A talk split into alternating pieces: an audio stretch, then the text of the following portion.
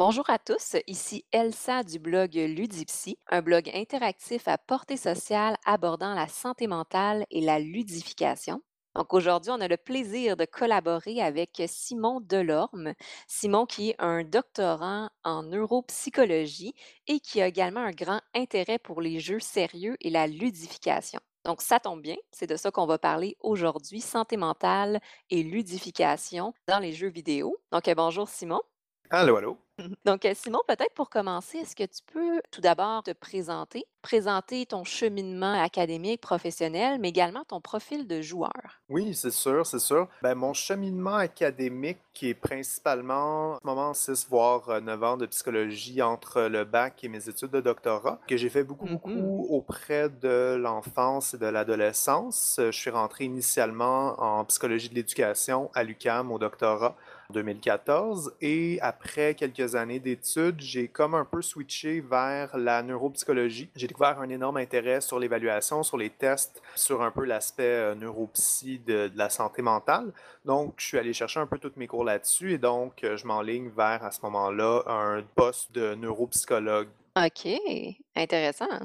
Ben oui, puis pour vrai, c'est super intéressant. C'est plein, plein, plein de troubles euh, intéressants. C'est plein de troubles aussi qu'on retrouve beaucoup dans la société, évidemment. Comme tout le monde connaît au moins une personne qui a un TDAH, souvent des personnes eux-mêmes qui ont un TDAH. Fait que c'est sûr que Mhm. c'est quelque chose de super pertinent à avoir comme connaissance autour de soi pour un peu mieux comprendre le contexte éducationnel, mais aussi un peu tous les contextes urbains, puis tout. Et donc, parallèlement à ça aussi, je me suis toujours beaucoup intéressé aux jeux. Donc, avant de faire mon doctorat, j'ai fait mineur en études du jeu vidéo à l'Université de Montréal. Le programme venait tout juste de commencer quand je suis rentré dedans. On était, je pense, la deuxième cohorte à le faire de bout en bout. Puis, pour l'année prochaine, je crois d'ailleurs que c'est devenu même une majeure en études du jeu vidéo. Donc, c'est deux années au lieu d'un. Hmm. Ils ont beaucoup plus de cours, ils ont beaucoup plus de profs, puis plein de gens avec qui j'ai fait cette année-là sont rendus eux-mêmes professeurs chargés de cours, maîtres ou doctorants en jeux vidéo aussi. C'est super intéressant, puis ça m'a vraiment permis d'étudier le jeu vidéo comme un média en soi avec toutes ses caractéristiques, avec ses genres, ses courants artistiques, puis tout.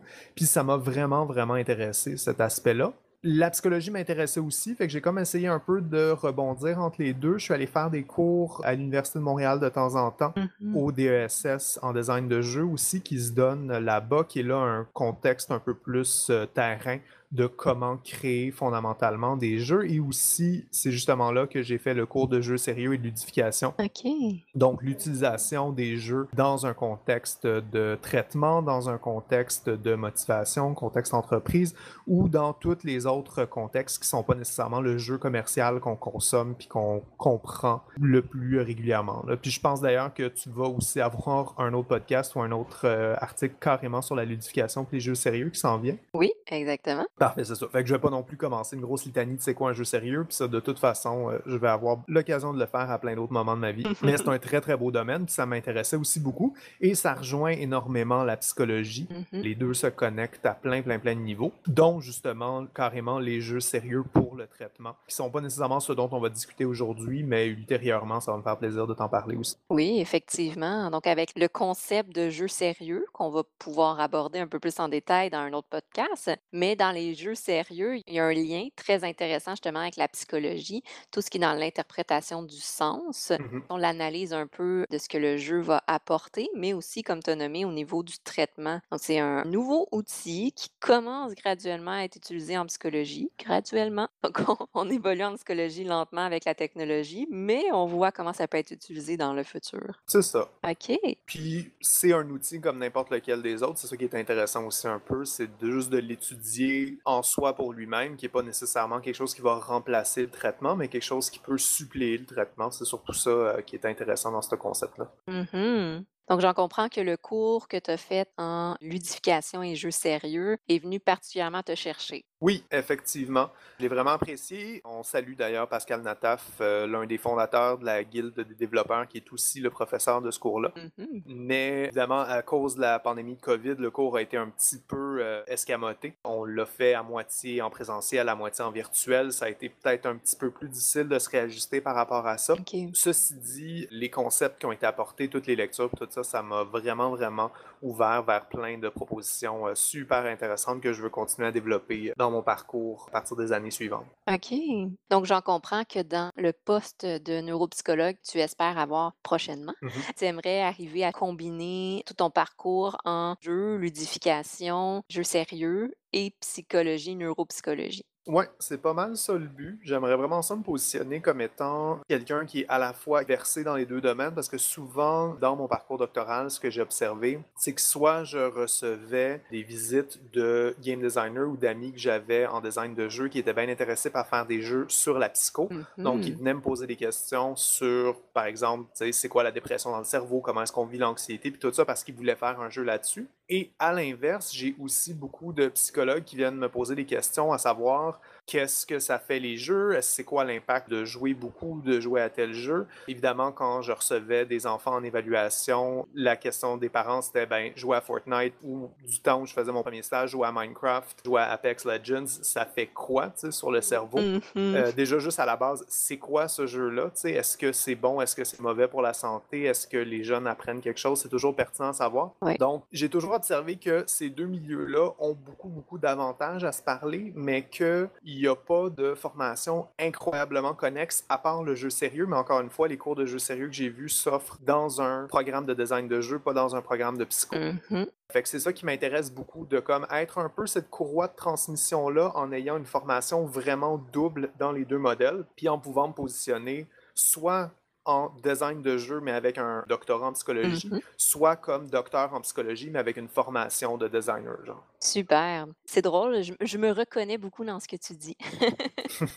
Donc, euh, ça tombe bien, justement, à travers cette collaboration-là. On avait déjà discuté ensemble, euh, Simon, mais Mhm. justement, il y a un peu cet intérêt-là commun à arriver à combiner les deux, puis à développer une forme de connaissance ou d'expertise pour aller vraiment faire les premiers pas Mhm. pour développer le réseau de connaissances, puis le réseau aussi de recherche en santé mentale et en ludification, à travers notamment les jeux sérieux, mais aussi au-delà de ça. Puis effectivement, de mon point de vue, si je pars du côté plus euh, psychologie, il y a très, très, très peu en ce moment de recherche et de branches de la psychologie qui utilisent toute la ludification dans leurs Mm. interventions. Donc, c'est d'arriver justement à se mettre un peu plus à jour puis à utiliser ces ressources-là. Exactement. C'est ça, tu sais, c'est encore très nouveau, c'est très florissant. Ben déjà, Mhm. l'industrie du jeu en soi, puis le médium jeu vidéo, il est encore jeune en tant Mhm. que médium lui-même. Tu sais, on a seulement à peu près quoi, 50 ans, je crois, si on revient à Space War puis à tout ça. Et donc, le jeu sérieux au sein du jeu, je pense que ça doit être quelque chose comme 10-15 ans. Donc, on est au début, un peu, toi puis moi, les gens qui peuvent être capables de commencer à faire des réflexions là-dessus,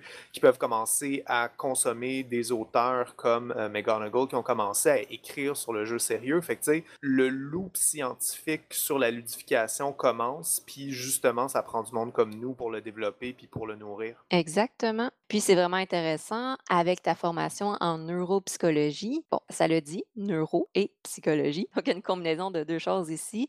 Où est-ce que ta vision des choses, ta paire de lunettes sur la perception de la réalité est différente, par exemple, de moi, de mon côté, qui est surtout en psychologie clinique. Hmm. Donc, tu l'as nommé, tu as appris un peu plus au niveau du fonctionnement du cerveau, plus dans l'évaluation, tandis que de mon côté, c'est un aspect un peu plus clinique, pratique. Donc, nos deux visions d'une situation vont être différentes. Puis, dans ce sens, c'est très intéressant, comme aujourd'hui, d'en discuter ensemble pour apprendre l'un de l'autre et partager aussi nos connaissances. Ah oui, je suis parfaitement d'accord. Et peut-être justement, en lien avec ça, de ton côté, comment est-ce que tu arrives aujourd'hui ou comment est-ce que tu aimerais arriver à combiner tout ce qui est la neuropsychologie, la santé mentale et la ludification? J'ai malheureusement pas de réponse toute faite en disant voici exactement ce que je veux faire, mon espèce de five-year plan pour combiner la neuro et la psycho. J'ai plus des pistes un peu qui me restent en fait de mes études un peu comparées de tout ça, puis des questionnements que j'ai puis que j'aimerais aller explorer peut-être dans d'autres projets de recherche ou dans des collaborations avec des laboratoires ou de quoi que ce soit. Mettons, en ce moment, c'est très simple, mais une piste que je trouve très intéressante, c'est l'aspect ludique des épreuves d'intelligence et des épreuves de neuropsy. Mhm. Les épreuves neuropsy sont très, très, très proches des jeux de société dans leur système de règles, dans leur fonctionnement. Euh, j'ai déjà dit ça à ma prof, ça lui a fait lever les cheveux sur la tête, fait que je veux pas dire non plus qu'un whisk, c'est un jeu de société, c'est pas totalement ça, mais il y a tellement de règles fondamentales du jeu qu'on Mhm. peut observer dans la façon dont le whisk ou le teach surtout est construit.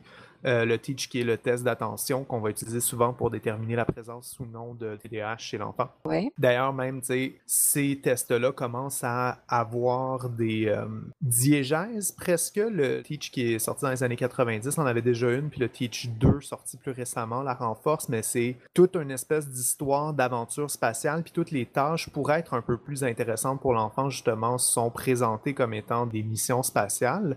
Et il y a quelque chose de très intéressant dans le sens que c'est ça, la neuropsy s'approprie énormément de codes ludiques Mhm. pour ces épreuves pour les enfants. Et inversement, les jeux, eux, s'approprient à peu près automatiquement, nécessairement, des euh, composantes de traitement de l'information. Je veux dire, à la base, tirer sur une cible à n'importe quel jeu de tir à la première personne, c'est de l'alignement visuel, c'est de la coordination visuomotrice. Donc, on a autant des jeux qui permettent de se servir de ces skills-là de façon ludique que des épreuves qui testent ces skills-là. Fait qu'il y a beaucoup de correspondance entre les deux, nécessairement. Je veux dire, je pense pas que je euh, fais découvrir quoi que ce soit à personne, mais il y a quelque chose d'intéressant dans cette correspondance-là que j'aimerais ça creuser d'une façon ou d'une autre. Soit à se poser la question comment est-ce que le game design peut faire des meilleurs outils de dépistage, Mhm. ou inversement, encore une fois, comment est-ce que une connaissance profonde des fonctions cognitives peut nous amener à faire des meilleurs jeux? Ou faire des jeux qui travailleraient spécifiquement ces fonctions cognitives-là?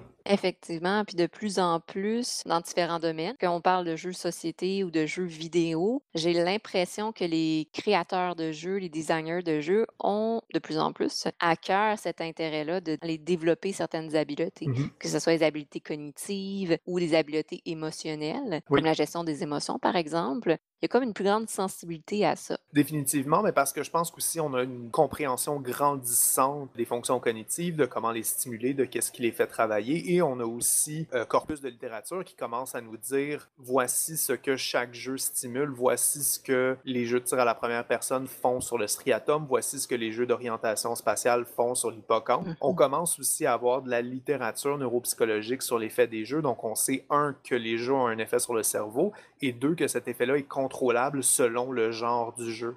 Mhm. Donc, en partant de ça, autant en psychologie, en neuropsychologie, que dans le domaine de la conception et le design de jeux, il y a une information utile qui continue à émerger, qui peut être utilisée justement à bon escient pour créer des concepts intéressants. Mhm, Exactement. Puis, de ton côté, je sais que ces temps-ci, tu as recherché par rapport à la neuropsie et la ludification, mais par rapport à spécifiquement la dépression. Mhm. Est-ce que tu voudrais nous en parler un peu? Oui, c'est ça, c'est sûr. Ben justement, pour euh, nos collaborations, moi, ce qui m'intéressait, c'est de faire des allers-retours entre le jeu et les problématiques de santé mentale. Donc, je me Mhm. suis dit que on pourrait essayer ensemble de se partir, c'est ça, soit une espèce de petit projet récurrent ou moi-même de mon côté avec des articles euh, ou des podcasts, de aller voir un peu comment est-ce que les jeux principalement les jeux vidéo dans ce cas-ci, parce que c'est ceux qui ont les narrations les plus fortes, Mhm. comment est-ce que les jeux traitent différents problèmes de santé mentale, à la fois les traitent comme étant les mettent en scène, quel jeu nous parle de dépression, quel jeu nous parle d'anxiété, quel jeu nous parle de troubles du spectre de l'autisme, mais aussi, vu qu'on est dans la ludification dans le jeu sérieux, quel jeu traite la dépression, donc quels jeux peuvent nous aider à surmonter un épisode dépressif majeur ou quels jeux peuvent nous aider à gérer notre anxiété euh, dans un moment de panique. Exactement. Je trouve ça super intéressant, le, ben, comme on en discutait il y a quelques minutes, l'aller-retour possible entre les deux. Et donc, le premier sujet qui m'intéressait d'aborder, c'était la dépression, surtout parce que là, on est quand même sur le creux de la vague, euh, de la première vague de pandémie, mais c'est sûr qu'au moment où j'ai commencé mes recherches un mois plus tôt, on était tous assez fermement confinés. Il n'était pas vraiment question qu'on sorte dans le futur et on écoutait les points de presse pas mal tous les midis. C'était pas mal ça notre activité de la journée. Donc, les gens étaient très isolés, les gens étaient aussi euh, très déprimés. Tout l'horaire était chamboulé. Beaucoup, beaucoup de risques associés à des symptômes négatifs, à de la dépression, à de l'anxiété dans des situations comme ça. Donc, justement, c'était une bonne idée de me lancer sur le concept de la dépression dans les jeux. Effectivement, il y a plusieurs facteurs euh, déclencheurs, on va le nommer comme ça, précipitants Mhm. qui étaient présents. Autant l'isolement social que l'adaptation à une routine de vie qui était totalement déséquilibrée. Mhm. Donc, euh, ça, effectivement, ça peut mener à des symptômes de déprime et éventuellement une dépression. Est-ce que tu peux nous expliquer un peu qu'est-ce que c'est que la dépression pour peut-être ceux qui ne savent pas ce que c'est? Oui, oui, oui, ben, je vais essayer de faire ça le plus rondement possible. Mhm. La dépression, puis en fait, c'est ça, à partir de maintenant, je pense que je vais essayer de dire sur tout trouble dépressif majeur parce que c'est plus de ça que je veux parler pour pas trop non plus euh, confondre les termes. Mhm. Euh, c'est un trouble diagnostiqué dans notre euh, manuel de santé mentale, le, le DSM-5, euh, qu'on va sûrement nommer plein, plein, plein de fois, mais c'est ça que nous, les psychologues, on reconnaît comme étant une entité nosologique, donc comme un diagnostic en soi qu'on peut apposer aux personnes quand on voit que ces personnes-là ressentent une souffrance significative et une altération de leur fonctionnement dans leur vie. La dépression, spécifiquement, ce que c'est, c'est une humeur dépressive, donc une humeur négative, mais persistante. Mhm. Donc, c'est pas un état passager, c'est pas de se faire arroser le matin par un char puis d'être morose tout le reste du temps, ou c'est pas non plus de se faire laisser par euh, son conjoint, sa conjointe et d'être déprimé pendant quelques semaines. C'est vraiment un état qui tient pendant plusieurs mois et qui entraîne chaque jour, tout au long de la journée, une altération significative de l'humeur. Donc, on va être beaucoup plus déprimé, on va être beaucoup moins enjoué par les activités qu'on recherche. On va voir, il y a plein, plein, plein de symptômes. En fait, je vous invite à aller euh, les googler par un peu vous-même. Je ne veux pas non plus en faire juste une liste. Mhm. Mais on observe plein de symptômes et il faut présenter cinq de ces neuf symptômes-là. Donc, les dépressions vont se présenter de différentes façons chez différentes personnes. Il ne faut pas non plus tomber trop dans l'espèce de côté un peu checkbox de il mange moins, donc il est déprimé, X égale Y. Ça peut se présenter de plein de façons différentes. Mais ce qu'on va observer, c'est ça. C'est une altération sur le sommeil, donc on dort moins ou on dort plus. Une altération sur l'appétit, on mange moins ou on mange plus. On prend moins de plaisir à tout. Ça, c'est quand même très important, ce qu'on appelle l'anédonie. Hédonie comme étant prendre plaisir de et à comme étant perte de, donc perte de plaisir face aux choses. Évidemment, qu'on on associe beaucoup à la dépression, c'est les idéations suicidaires, les considérations morbides et les tentatives de suicide qui sont un symptôme et un facteur de risque énorme Mhm. pour la dépression. Et ça va être aussi, par exemple, des sentiments de dévalorisation, de culpabilité, se sentir moins que rien, se sentir faible. Et ça peut être aussi une agitation une lenteur psychomotrice, donc même au niveau de la vitesse de traitement de l'information, de la capacité à faire des choix, de capacité à recevoir et à émettre des comportements ou des- de l'information, ça va nous ralentir aussi. Mhm. Chez les enfants, petite nuance importante aussi, avant on pensait que la dépression apparaissait surtout à l'adolescence.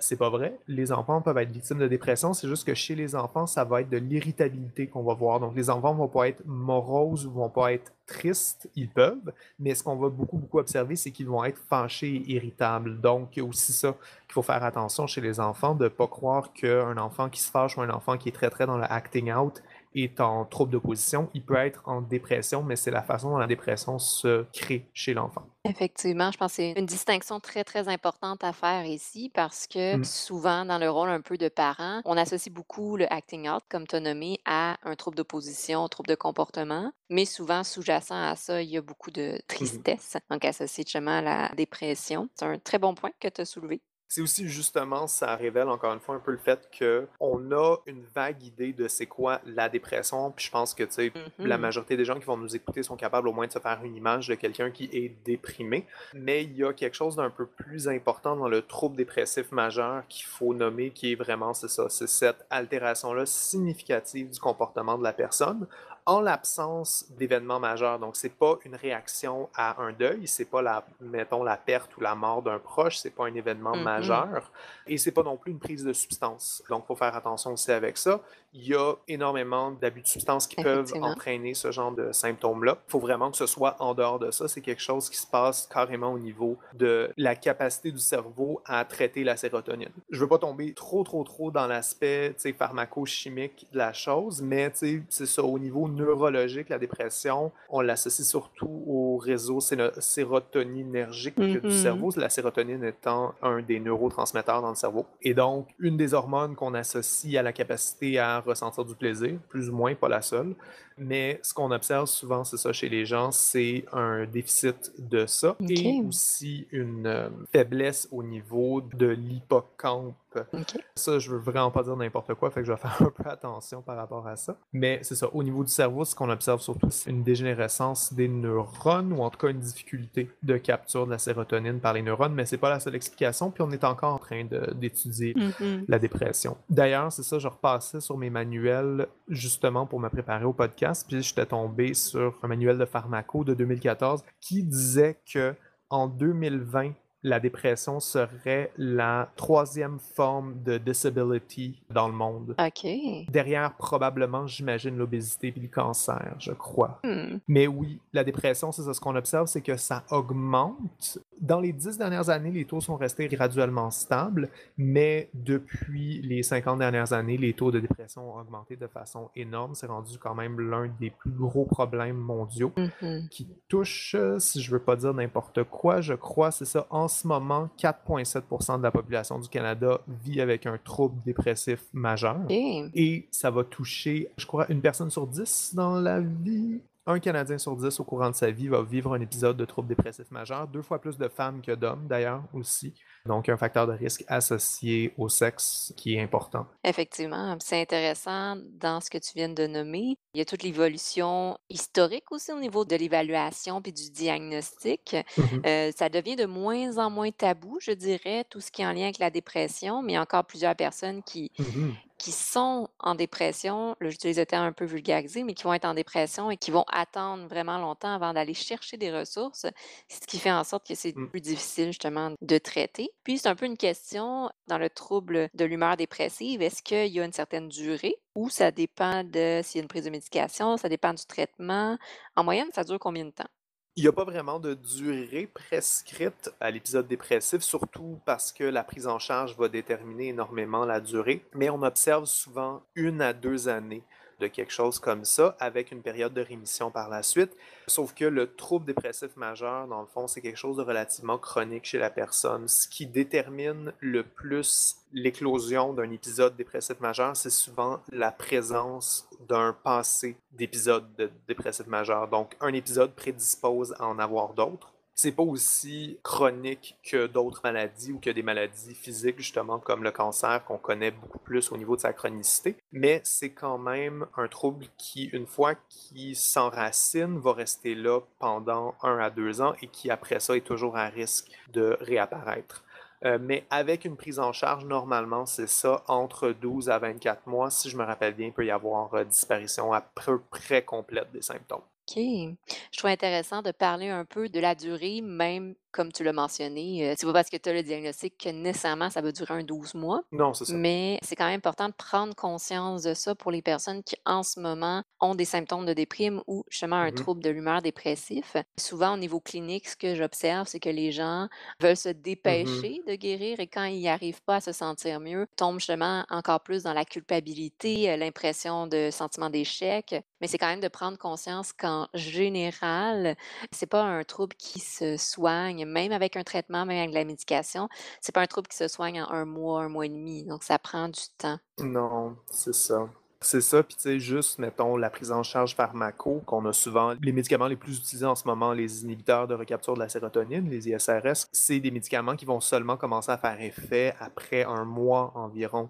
Fait que, comme tu le dis, il y a un problème, ou en tout cas, il y a une restructuration des attentes qu'il faut faire auprès de nos patients parce que c'est pas quelque chose qu'on peut régler en un mois, c'est quelque chose qui va commencer en un mois. Mhm. Et après ça aussi, il y a l'autre problème que si au milieu du traitement, ils commencent à se sentir légèrement mieux, ben après ça, ils vont interrompre le traitement, ils vont Mm. interrompre la médication et ils vont retomber là-dedans aussi. Fait qu'il y a un accompagnement qui est très important, qui peut pas être seulement médicamenteux. Tu sais, on est super important, nous les psychologues, dans tout ce processus-là. Effectivement. Mais beaucoup, beaucoup, comme tu le dis, c'est ça, de restructurer les attentes, c'est de pas nourrir l'impatience des patients, même si évidemment c'est des symptômes qui sont très difficiles à vivre. C'est pas quelque chose de très agréable à tolérer pendant un ou deux ans, justement. Mhm, Effectivement. Donc, c'est une rémission qui est très, très lente, Mhm. mais qui se soigne effectivement à l'aide d'un traitement, parfois à l'aide de la médication, une combinaison des deux. Mhm. De ton côté, si on revient un peu à l'aspect jeu vidéo, ludification, justement, à travers tes recherches, est-ce que tu as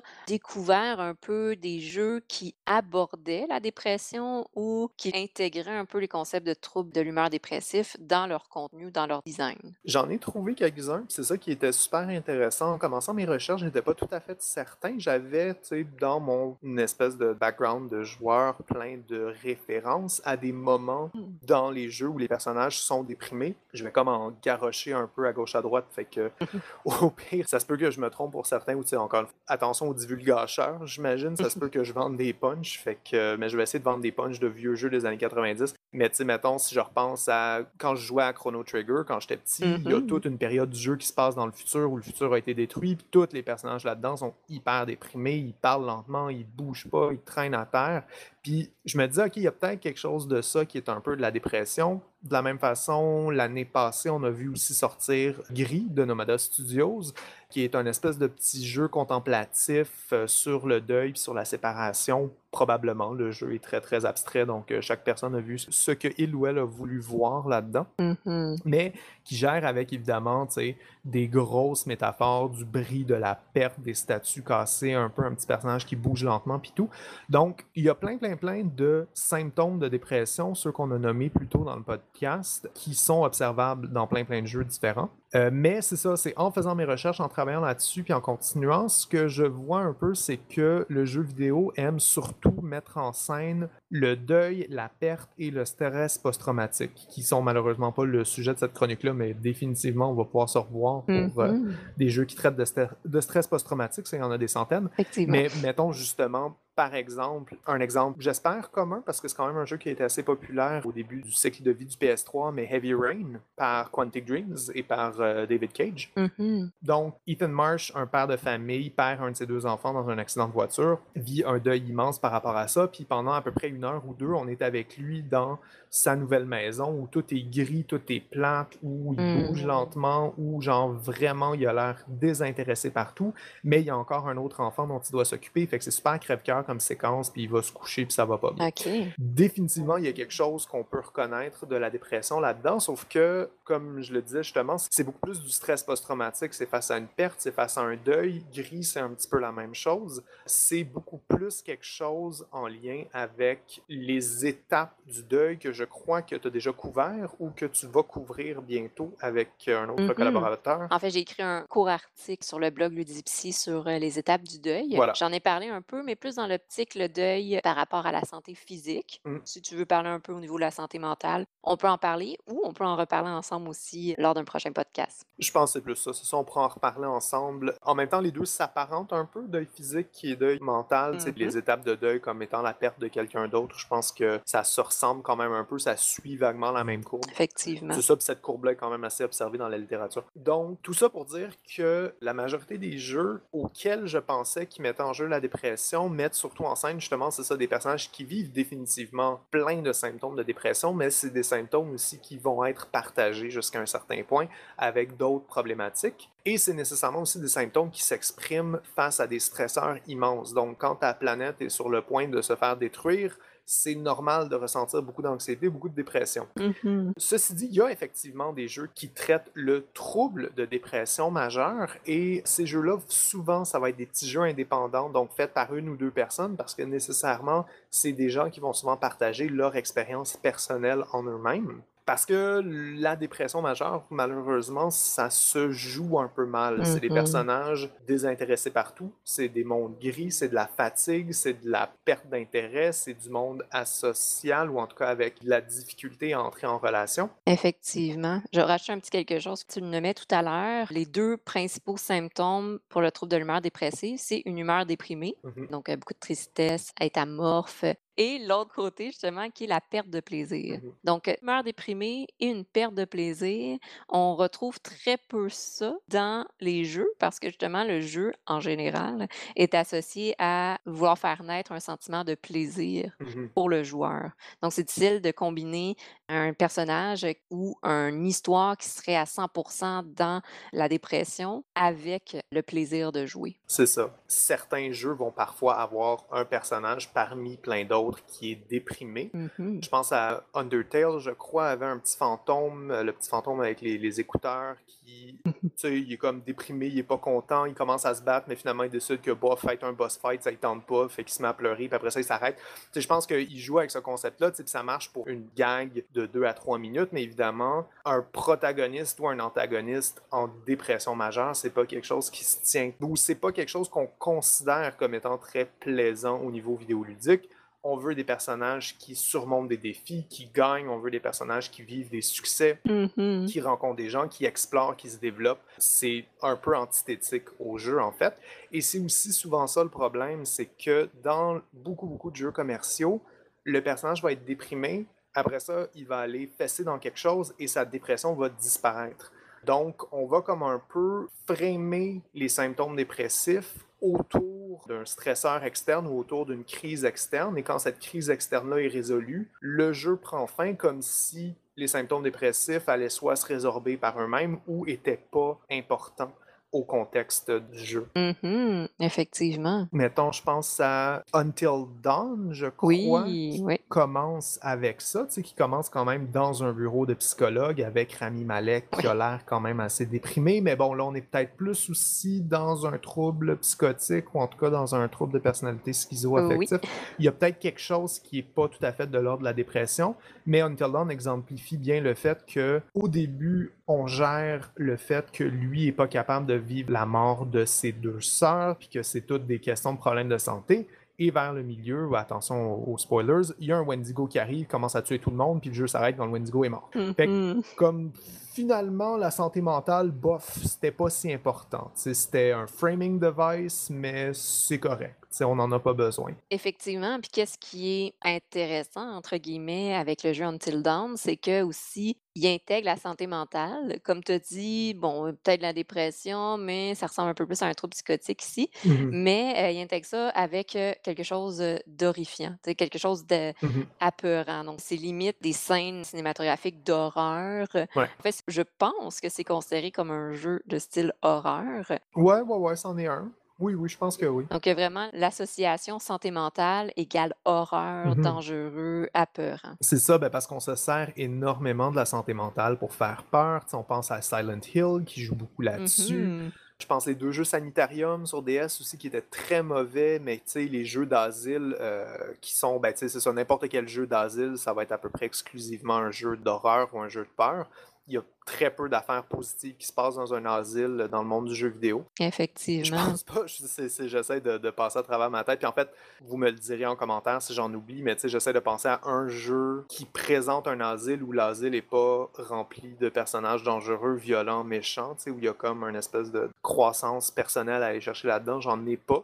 Probablement que j'ai peut-être pas joué, ou si c'est très possible, j'ai évidemment pas joué à tous les jeux. Mhm. Euh, même les jeux sur la dépression, puis même les jeux sur ce genre de troubles-là, j'ai essayé de ratisser le plus large possible, mais j'en ai sûrement oublié, je les ai sûrement pas croisés. Fait que ça va me faire plaisir, en fait, de m'en faire proposer plein, plein, plein, là, en commentaire ou en réponse, quoi que ce soit. Euh, J'ai un jeu pour toi, je sais pas si tu as joué. Oui, Happy Few. Ah oui, oui, oui, oui, oui. Oui. Ben, j'y ai pas joué, mais c'est ça, je le connais de nom, j'avais suivi un petit peu son développement, puis tout ça. Oui, donc c'est vraiment intéressant parce que dans le jeu, c'est quand même un assez long jeu parce que tu joues trois personnages différents. Puis chaque personnage a un peu son histoire assez complexe, une histoire assez déprimante pour les trois personnages. Puis c'est dans un monde un peu, euh, Mhm. je vais dire ici, euh, dystopique, dans ce sens où c'est culturellement mal vu Mhm. d'être déprimé. C'est culturellement mal vu de ne pas démontrer de la joie. Et dans ce jeu, les personnages prennent une drogue spéciale pour justement Mmh. toujours être de bonne humeur et toujours heureux.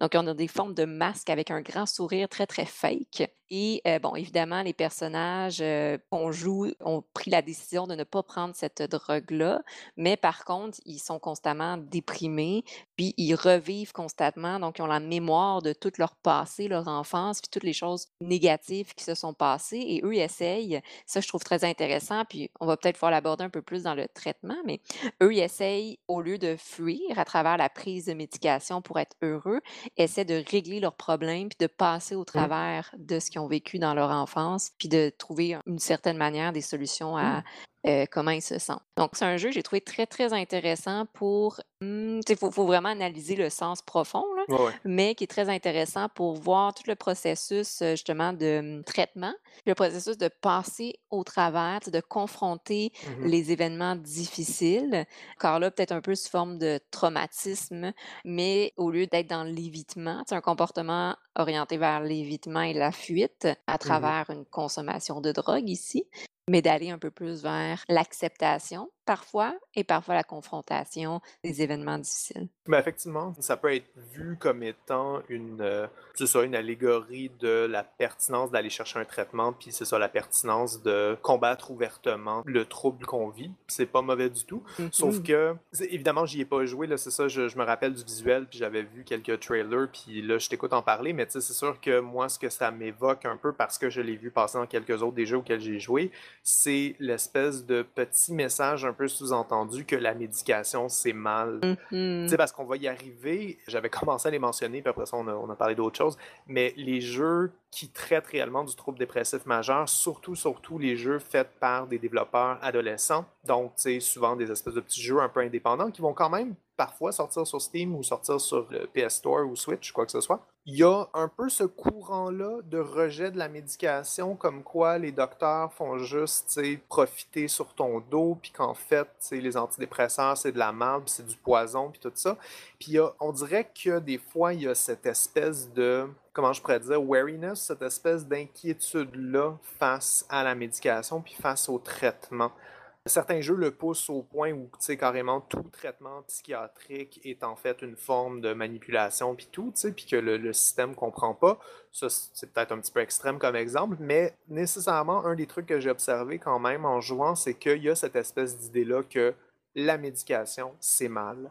Ce qui est très dommage parce que ce qu'on observe scientifiquement, c'est que toute seule la médication n'a pas beaucoup d'effets et tout seul la thérapie behaviorale comportementale n'a pas nécessairement tant d'effets que ça, mais Mhm. les deux ensemble ont un effet très fort. C'est vraiment, vraiment dans l'alliance d'un médicament avec un entretien thérapeutique que là, on voit le plus d'effets sur la dépression. Effectivement. Donc, c'est intéressant. Au niveau de la psychologie, il faut être très humble aussi d'accepter de dire ben, un traitement seul pour le trouble de l'humeur dépressive, oui, ça peut aider, mais comme tu l'as nommé, il y a l'aspect très neuro au niveau de la sérotonine, que ça, ben, c'est une médication que ça va prendre pour arriver à modifier cet aspect-là, C'est ça, malheureusement. malheureusement. Ou à le modifier euh, de façon un peu immédiate et durable, Mhm. dans le sens où un soutien thérapeutique va être nécessaire sur plusieurs années, puis est toujours très bénéfique, puis en même temps, tu sais, là, on parle beaucoup de symptômes dépressifs, tout ça, puis j'ai quand même fait une grosse démarcation entre trouble dépressif majeur, qui a tous les symptômes Ouais. qu'on dit, et genre un épisode où on se sent pas bien, mais même quelqu'un qui se sent pas bien, définitivement, je les encourage à aller chercher un soutien psychologique, à aller consulter, à aller voir un peu c'est quoi que ça fait pour eux de comme entreprendre une thérapie. C'est souvent très très positif, même si on n'a pas un trouble sais. Mhm, effectivement. Je rajouterais même que la majorité des gens qui consultent n'ont pas un trouble diagnostique. Mm. Puis évidemment, on veut consulter avant d'en arriver à avoir les cinq euh, critères sur neuf aussi. Mhm, Oui. Donc, c'est ce que je veux soulever par ça ici, c'est effectivement de consulter, c'est, comme tu as dit, très bénéfique. Puis c'est d'y aller à son propre rythme quand on se sent prêt et de laisser la chance aussi d'essayer. Je nomme souvent Mhm, ça, quand c'est les premières fois qu'on consulte, ben, c'est de se laisser une chance. On essaye, on mhm. voit comment ça fonctionne, est-ce qu'on aime ça, on aime moins ça. Si jamais ça ne fonctionne pas avec un thérapeute, parce que l'alliance thérapeutique est vraiment importante, On peut essayer avec un autre thérapeute, il y a tellement d'approches différentes, puis aussi la personnalité qui joue beaucoup. Mmh Mais c'est de se laisser la chance aussi, de se donner des outils pour mieux aller. Ouais, voilà, très bien dit. Mmh OK. Est-ce que tu voudrais ajouter quelque chose sur l'aspect neuropsychologie, heu, ludification et dépression? Heu, très peu, je te dirais, heu, j'ai l'impression qu'on a fait le tour. OK, parfait. Tu nommais justement tout à l'heure que, et je suis en accord avec toi, que la médication est un peu euh, personnifiée comme quelque chose de mal. Donc, je te parlais Mmh justement de We Happy Few, puis c'est intéressant que tu m'as soulevé ce point-là parce que j'en avais pas pris conscience que la médication est devenue quelque chose de dangereux, de mal, de mauvais. Et effectivement, ça présente une image déformée de la réalité parce que, oui, on veut pas juste se fier sur la médication ou sur les drogues, entre guillemets, pour aller mieux. mh. Mais comme tu as nommé, effectivement, il faut prendre parfois une médication. C'est un peu ce qu'on appelle une béquille pour nous aider un certain temps. Ça ne veut pas dire qu'on va prendre ça toute notre vie, mais ça nous aide temporairement. Puis de ton côté, à travers les recherches que tu as faites, est-ce que tu as vu des jeux qui présentaient la médication comme quelque chose de positif ou c'était vraiment plutôt des images, des représentations négatives? J'en ai vu un seul, en fait, j'espère qu'il y en a d'autres. Je serais super, super content de découvrir qu'il y en a d'autres. Mais ce que je voudrais ajouter avec ça, oui, j'en ai trouvé un seul, en fait, qui précisément traitait la médication de façon positive, c'est Depression Quest de Zoe Quinn, mais c'est aussi parce que c'est un jeu qui est extrêmement ancré dans le monde réel. Mhm. Parce que justement, tu parles de We Happy Few, j'y ai pas joué, mais je pensais à un jeu très similaire, Lisa the Painful, puis je pense qu'il y a eu quelques autres expansions aussi, qui a un peu ce même petit contexte-là, mais moins urbain, plus comme apocalyptique, genre c'est un espèce de monde détruit, puis tout ce qui reste, c'est une drogue qui rend les gens heureux. Mhm. Euh, mais parce que c'est ça, je pense que le jeu vidéo nécessairement a ses codes puis a ses systèmes et la drogue ou les drogues et surtout les psychotropes sont quand même assez codés dans le jeu. Qu'on ait ça dans Fallout euh, où on peut prendre des drogues, mais ces drogues-là vont avoir des malus après avoir eu des bonus. Disco Elysium aussi fait le même système où le jeu nous offre d'avoir quelques bonus temporaires, mais on va devenir addict à ça. Mm. Puis je pense que c'est ça, c'est un code reconnu dans le jeu, surtout les jeux futuristes science-fiction ont comme un peu toute cette espèce de proposition-là pour le joueur Ouais. de se droguer pour des bonus temporaires. Puis je pense que c'est ça, c'est quand on transitionne après ça dans l'espèce d'entre-deux que We Happy Few puis Lisa font entre genre le médicament et la drogue, puis quand on est un peu dans le- l'entre-deux, c'est là que ça se mélange, puis qu'on a à la fois le code ludique et le médicament réel, puis qu'on peut parfois associer incorrectement l'un à l'autre. Effectivement, je trouve ça intéressant que tu aies bien fait la différence entre la médication et les drogues, Mhm. parce qu'il y a aussi un peu le pourquoi est-ce que tu prends certaines médications. Il y a certaines personnes qui vont prendre une médication pour soigner une difficulté, Mhm. traiter un problème, mais d'autres personnes qui vont prendre le même type de médication, mais pour avoir un effet quelconque. Puis ça, c'est important de faire cette distinction-là, autant dans la réalité que dans les jeux vidéo aussi. Exact. Puis surtout, tu sais, parce que là, de plus en plus, on s'en va dans des études, si je me rappelle bien, des études scientifiques sur, par exemple, l'effet de la marijuana, l'effet du Mhm. LSD, je crois, pour allévier certains symptômes de dépression, de tout ça. Surtout, tu sais, tout ce qui est justement, ben, je pense marijuana pour le Parkinson's, je crois, mais parce que nécessairement, ce genre de drogue-là ou cette classe de drogue-là, c'est très, très, très dopaminergique, ça relâche énormément de dopamine. Mhm. Et le problème qu'on associe au Parkinson, là, on s'en va très loin, mais bon, je vais faire ça en deux secondes, c'est que le problème qu'on observe souvent dans le Parkinson, c'est une baisse dans les réseaux dopaminergiques du cerveau. Donc, c'est sûr que si tu rentres quelque chose dans le système qui génère de la dopamine, ça va nécessairement agir quand ton corps est en déficit de dopamine. Ça veut pas dire que le pot traite le Parkinson's, mais ça veut Mhm. dire que quelque chose qui génère de la dopamine va aider pour le Parkinson's et ça donne que le pot, ça fait ça très bien. Mais il y a quand même cette espèce d'ouverture-là, ces espèces de considérations-là que ce qu'on avait comme étant des drogues récréatives ont nécessairement les mêmes effets sur le cerveau ou font bouger les mêmes neurotransmetteurs que les drogues médicales. Sauf qu'évidemment, la différence, ça va être dans le dosage, dans la Mhm. posologie, puis tout ça. Le but quand même d'un ISRS pour la dépression, c'est que l'humeur soit stable. C'est pas que quand on se sent déprimé, on prenne ça pour aller mieux pendant quelques jours. C'est que sur un ou deux ans, si on en Ouais. prend à tous les jours, ça va stabiliser notre humeur. Mhm, effectivement. D'où l'importance de bien lire les effets d'une Mmh médication, puis de bien en parler avec son médecin aussi avant de commencer une médication. Et évidemment, c'est ça, de faire attention à l'automédication Mmh puis euh, aux médicaments de soi. Ouais. C'est ça, ça veut pas dire qu'il ne peut pas y avoir de choses qu'on peut faire par nous-mêmes pour améliorer notre humeur, pour améliorer nos sentiments, mais comme tu le dis, prendre rendez-vous avec son médecin, s'assurer que ce qu'on fait est correct pour notre corps, c'est quand même l'affaire la plus importante. Effectivement.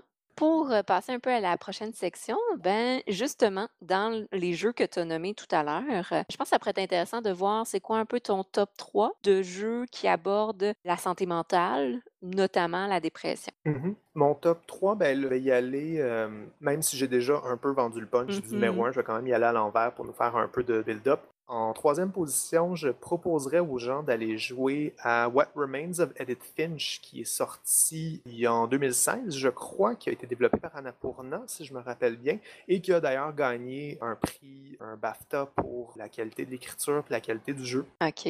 C'est un jeu d'exploration spatiale, donc un walking simulator pour les gens qui veulent être un petit peu méchants avec le terme. Euh, mais on revient dans la maison familiale après une quantité d'années X en essayant de découvrir ce qui s'est passé avec la famille Finch. Hmm. Et on passe à travers à la fois la maison elle-même, mais aussi un peu les univers oniriques de toutes les Finch pour un peu comprendre qu'est-ce qui s'est passé. Hmm. Il y a un sous-entendu qu'il y a comme une malédiction sur la famille, mais plus on avance, plus justement, c'est pas tout à fait de la malédiction, mais peut-être un peu plus de la maladie mentale. Il y a une ou deux séquences qui ont l'air de parler de dépression, mais on n'est jamais tout à fait précisément dans les termes. C'est ça qui est quand même très cool, en fait, de Edith Finch, c'est que ça trouve un peu un espèce d'univers très, très, très imagé pour représenter quelque chose qui est parfois quand même assez tragique et assez difficile. C'est très, très, très bien fait. OK. C'est inégal comme jeu, donc je le recommande, mais avec un petit caveat qu'il faut aimer ça, ce genre de jeu-là. Je pense qu'il faut aimer se promener, se faire raconter une histoire. Puis se faire dire ou bouger pour que l'histoire continue. Donc, euh, c'est pour les gens qui aiment ça avoir la télécommande dans les mains quand ils écoutent des films. Mais sinon, ça reste un très bon jeu avec des belles séquences ludiques. Puis, pas nécessairement un grand message sur la santé mentale, mais juste une belle représentation des dynamiques familiales puis des troubles personnels qu'on peut avoir à tout moment de notre vie. Fait que pour un peu faire le tour de ça, puis parce qu'il y a une séquence que je veux pas non plus trop gâcher qui fait vraiment, vraiment trouble dépressif, euh, je recommande quand même assez ça. OK. On invite les auditeurs, ceux qui nous écoutent, à y jouer et à essayer de trouver la Mhm. séquence. Oui, donc en deuxième position pour un jeu qui est pas mal plus proche de la santé mentale ou en tout cas de la dépression spécifiquement, qui m'avait beaucoup parlé, c'est Night in the Woods de Infinite Fall qui a été designé par Alec Oloka qui malheureusement est décédé Hmm. depuis quelques années. Bon, le jeu lui-même est bon, mais évidemment son contexte de production est problématique, donc des gens qui le connaissent déjà ou des gens qui sont intéressés par ces enjeux-là, sais, bon, vont peut-être savoir que le personnage lui-même est assez controversé, il y a des allégations d'inconduite sexuelle puis tout, donc je Hmm. vous dis pas aller encourager le jeu, aller encourager un créateur qui a été comme limogé par le passé, mais indépendamment de ça, en tant qu'œuvre artistique comme elle-même, Night in the Wood est quand même très intéressant pour nous mettre en scène un peu, sans être un trouble dépressif majeur, cette espèce de moment-là dans la vingtaine où tout s'effondre puis où il reste plus rien. Puis donc, le personnage principal qui revient chez elle dans son espèce de petit village un peu, tu sais, euh, à la déchéance après avoir quitté l'école, après avoir quitté l'université, je pense, sans avoir son diplôme. Mhm. Elle revient chez elle, elle n'a plus rien à faire. Elle reconnecte avec ses vieux amis qui, eux, sont restés en ville. Puis par-dessus ça, il y a comme un espèce de mystère qui va se bâtir, un culte ou peut-être un monstre qui est caché dans les bois. Ça s'en va vers une belle conclusion, mais ça reste quand même très, très, très centré sur les problèmes de ces gens-là. C'est ça que j'aime justement, puis comparativement aux autres jeux que je décrivais tantôt, qui des fois, ben justement Until Dawn qu'on décrivait tantôt, qui à partir du moment où il y a Wendigo, c'est l'histoire du Wendigo, là. il n'y a plus rien d'autre. là. C'est Mhm. ils se font attaquer, ils vont mourir, tu sauves ceux qui meurent, puis tu après ça, euh, il n'est plus vraiment question de problème mental. Là. Non, non, il y a un vrai de vrai Wendigo, fait que t'es mieux de gérer ça. Night in the Woods garde quand même cette espèce de côté-là de non, ces personnages-là vivent des problématiques de santé mentale importantes, donc euh, troubles dépressifs pas nécessairement diagnostiqué, pas nécessairement euh, complet pour le personnage principal, possiblement un trouble bipolaire, d'autres genres de difficultés de gestion de vie. Mhm. C'est amené de façon très douce. C'est ça qui est quand même très cute, c'est que c'est pas le centre du jeu, mais c'est pas non plus poussé de côté. L'équilibre entre les deux est très très bien fait pour Night in the Woods. C'est pour ça que je le recommande. Encore une fois, c'est quand même assez se promener, se faire parler et se faire dire où aller se promener par la suite pour se faire parler davantage.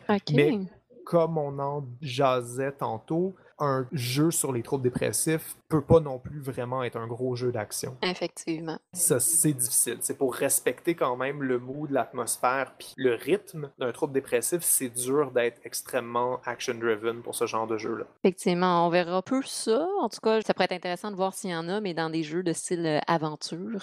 Ouais, ben encore une fois, comme je disais, j'ai pas joué à tout, puis définitivement, je serais vraiment, vraiment intéressé à me faire recommander des jeux qui parlent de troubles dépressifs majeurs auxquels j'aurais pas euh, pensé ou euh, que j'aurais pas mentionné. Mhm. Puis donc, mon top, que vraiment, si quelqu'un veut essayer de comprendre c'est quoi le trouble dépressif majeur, veut essayer de vivre un épisode de trouble dépressif majeur, je le recommande pas, mais tu sais, ou quelqu'un qui a vécu un, un épisode de trouble dépressif majeur veut comme un peu autoriser un retour là-dessus, c'est Depression Quest euh, de Zoe Quinn Mhm.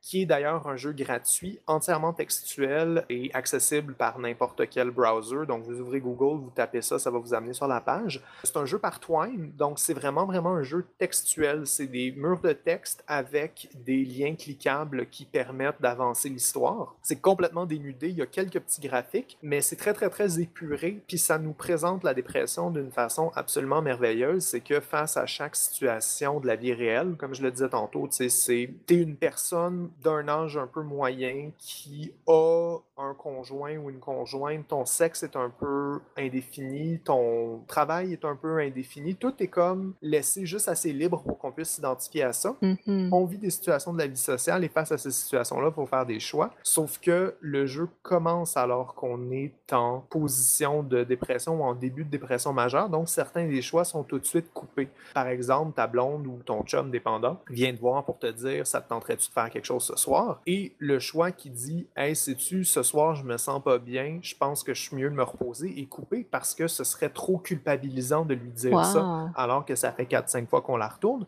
Donc les deux seuls choix qui nous restent c'est soit oui je veux bien puis entre parenthèses ça te tente pas mais tu vas le faire parce que sinon tu es un mauvais chum et ne rien répondre au courriel puis après ça vivre avec la culpabilité de la laisser traîner puis de la laisser sur read. Mm. c'est super cool pour nous montrer tout de suite ce que ça fait un peu la dépression, tout en nous forçant à nous enfoncer un peu là-dedans.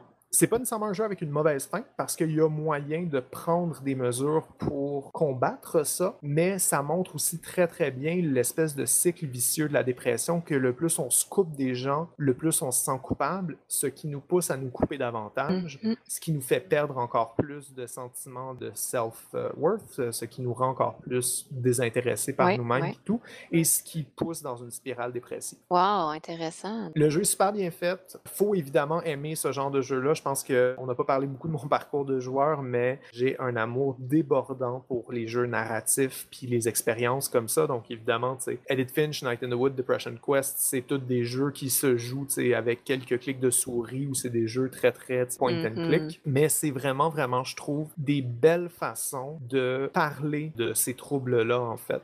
Tu sais, mettons, si je parle de rhétorique procédurale, pour les gens qui ne savent pas nécessairement c'est quoi une, une définition en quelques mots, c'est la force des jeux, c'est leur capacité à transmettre un message à travers les mécaniques. Un film a seulement ses prises de vue, puis a seulement son dialogue. Un livre a pas mal seulement son encre sur les pages. Mais un jeu, en plus de son encre et en plus de ses prises de vue, puis tout a la manette. Et la manette peut nous transmettre des messages dans les trucs qu'on met dans le jeu ou dans les trucs que le jeu nous répond quand on interagit avec lui.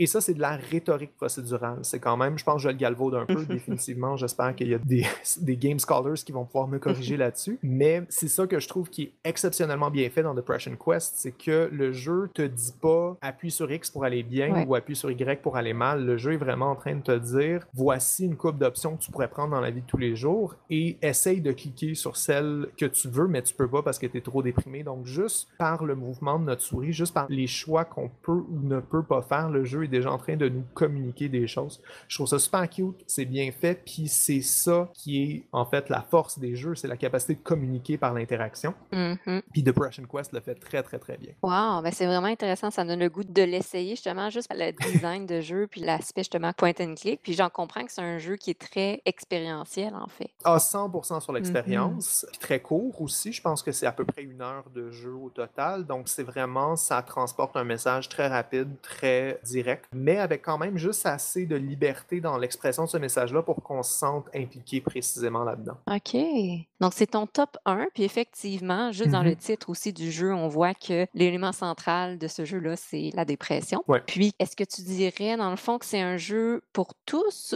ou chez les gens qui ont déjà des symptômes dépressifs, ça serait comme trop lourd comme jeu? C'est une bonne question. Je pense que je dirais que c'est un jeu pour tous dans la mesure où, oui, ça va être confrontant, mais le jeu est aussi très, très honnête dans sa présentation. Si je me rappelle bien, en commençant, le jeu prévient que ça va traiter avec des thèmes de dépression, que si jamais ça va pas bien, appeler ce numéro-là. À n'importe quel moment, le Mm. jeu peut être arrêté, puis tout ça.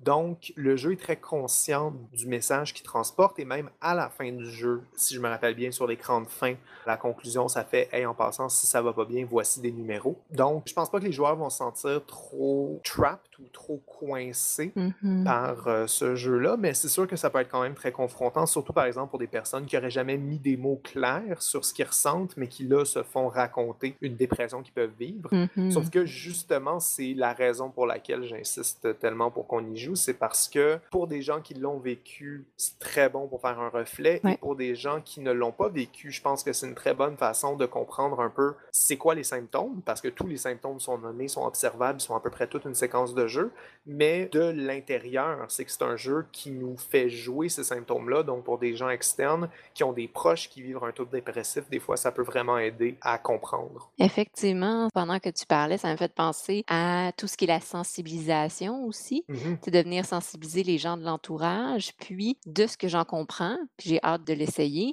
comme tu dis, dans l'interaction même avec le jeu, le jeu est, est conçu pour nous faire vivre des symptômes du Ouais. trouble de l'humeur dépressive. Par exemple, la lenteur, le fait qu'il y a des choix qui ne sont pas accessibles, tu sais, qu'il y a un côté de nous Mhm. qui veut, mais on sent qu'on n'a pas l'énergie, on n'a pas la motivation, on sent qu'on ne sera pas capable d'accomplir ce geste-là. C'est représenté dans les choix limités ou les choix qui ne sont pas accessibles dans le jeu. Et ça, c'est vraiment intéressant au niveau expérientiel pour faire vivre et comprendre que quand on a des symptômes de déprime ou qu'on a un trouble de l'humeur dépressif, ben c'est pas parce qu'on est mal intentionné puis qu'on veut pas s'aider, ce qui ressort souvent dans les préjugés un Mhm. peu. Oui, c'est vrai. Mais c'est parce qu'on n'a pas l'énergie, on n'a pas cette euh, capacité-là temporaire, même des fois c'est la tension cognitive, euh, difficulté physique même, la lourdeur d'agir et de faire certaines choses. Donc, euh, chose qu'on peut faire au départ dans la rémission, mais c'est de se reposer, dormir pour reprendre cette énergie-là. Donc, très grande passivité qui n'est pas volontaire, qui est notre corps qui se met un peu au ralenti. Puis ça, ça peut permettre aux gens qui l'ont vécu, mais aussi aux gens de l'entourage de comprendre un peu plus cet aspect-là. Exactement. Parce que c'est ça, c'est l'un des, je pense, phrases qu'on entend souvent pour parler de dépression. C'est le moment où se lever le matin puis s'habiller, ça devient une montagne, ça devient trop Mhm. difficile. Évidemment, c'est ça. C'est le genre de symptôme qui est quand même assez typique pour la dépression. Parce que justement, tu sais, on parlait de différence entre la dépression puis le deuil tantôt. Oui. Le deuil, ce qu'on va observer, c'est que c'est pas le fait de se lever le matin puis de manger ses céréales puis de verser son lait dans ses céréales qui devient trop dur puis épuisant c'est que en prenant les céréales, on va se rappeler que la personne qu'on a perdue aimait aussi ce genre de céréales-là, puis là, tout à coup, elles vont perdre complètement leur goût. Donc, on va arriver un peu au même système, qu'on va être écrasé sur notre table de cuisine avec aucune envie, puis que les céréales vont goûter les cendres. Mais Mhm. c'est vraiment deux euh, portes d'entrée complètement différentes pour ce sentiment-là. Effectivement. Et des fois, c'est ça aussi qui est important de reconnaître un peu de la dépression, c'est qu'il s'est pas passé quelque chose, il n'y a pas eu un événement, il n'y a pas eu de traumatisme, c'est un moment où la demande d'énergie, le corps en fait est plus capable de fournir assez d'énergie pour juste rester debout. Effectivement, je pense que ça résume très très bien. Le corps n'est juste plus capable de fournir l'énergie. C'est là qu'on se rend compte aussi à quel point on a besoin d'énergie Mhm. à tous les jours. Tu sais, tout ce qu'on accomplit demande de l'énergie. Exact. Donc, euh, c'est vraiment c'est génial. En plus, tu as nommé que le jeu Dépression Mhm. Quest est accessible sur plusieurs plateformes et gratuitement aussi. Donc, c'est un jeu qui peut euh, facilement être joué. J'ai encore une fois bien hâte de l'essayer.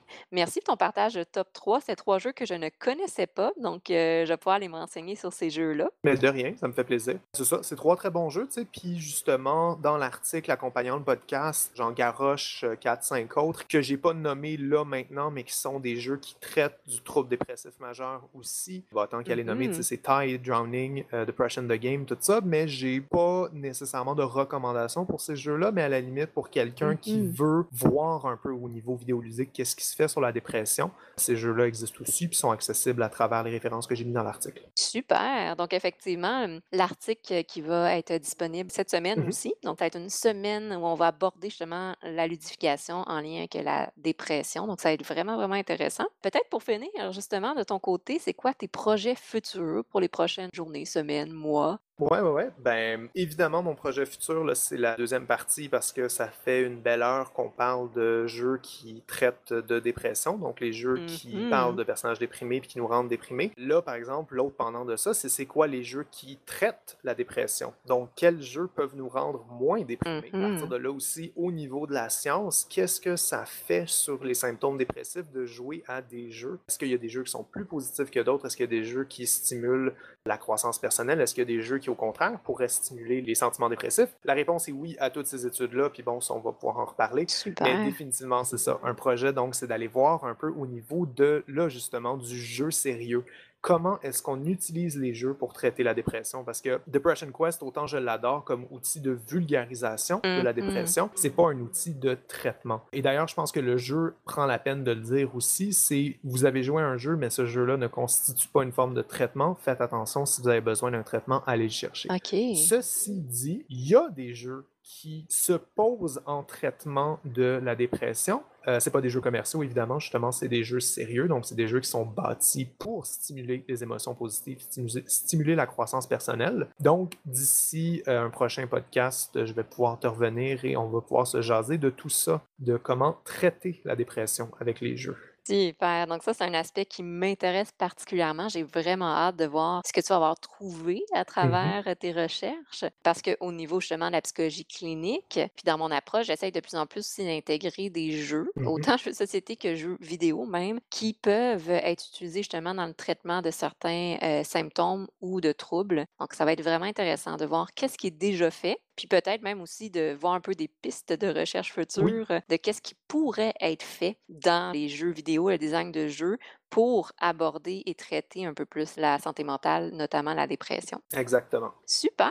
Donc, merci beaucoup, Simon, de nous avoir accordé ce temps-là, puis d'avoir partagé toutes tes connaissances en neuropsy et au niveau des jeux sérieux, de la ludification. Ton parcours, je te l'avais déjà nommé, est vraiment intéressant.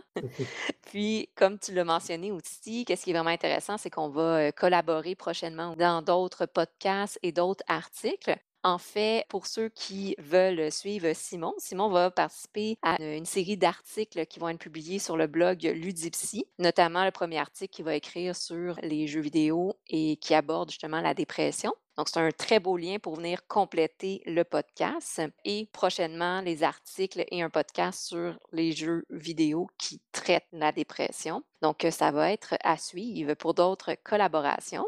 Ben, merci à toi aussi pour, cette plateforme-là. Ça me fait vraiment beaucoup plaisir de partager tout ça et de justement euh, brasser un peu le monde du jeu et le monde de la psychologie en même temps, euh, jusqu'à ce qu'on trouve quelque chose de solide et de stable euh, là-dedans. Effectivement, ben, ça fait plaisir. En fait, j'ai créé cette plateforme-là et le blog Ludipsy justement pour ça. Donc, je suis bien contente qu'on puisse collaborer aujourd'hui et prochainement dans le futur aussi. C'est une très belle euh, initiative, je pense, pour nous permettre justement, on parlait tout à Mhm. l'heure, de faire les premiers pas dans le domaine euh, de la psychologie et de la ludification. Donc, euh, pour tous ceux qui nous écoutent, si jamais vous avez des questions, vous pouvez m'écrire. Euh, Vous pouvez écrire sur le blog de Ludipsy sur la plateforme Wix ou sur la page Facebook de Ludipsy. Également, j'imagine que Simon peut être euh, accessible si jamais vous avez des questions pour lui. Vous pouvez soit m'écrire ou écrire directement à Simon. Sinon, je vous souhaite de passer une belle journée, une belle après-midi et une bonne soirée. Et merci beaucoup d'avoir pris le temps de nous écouter.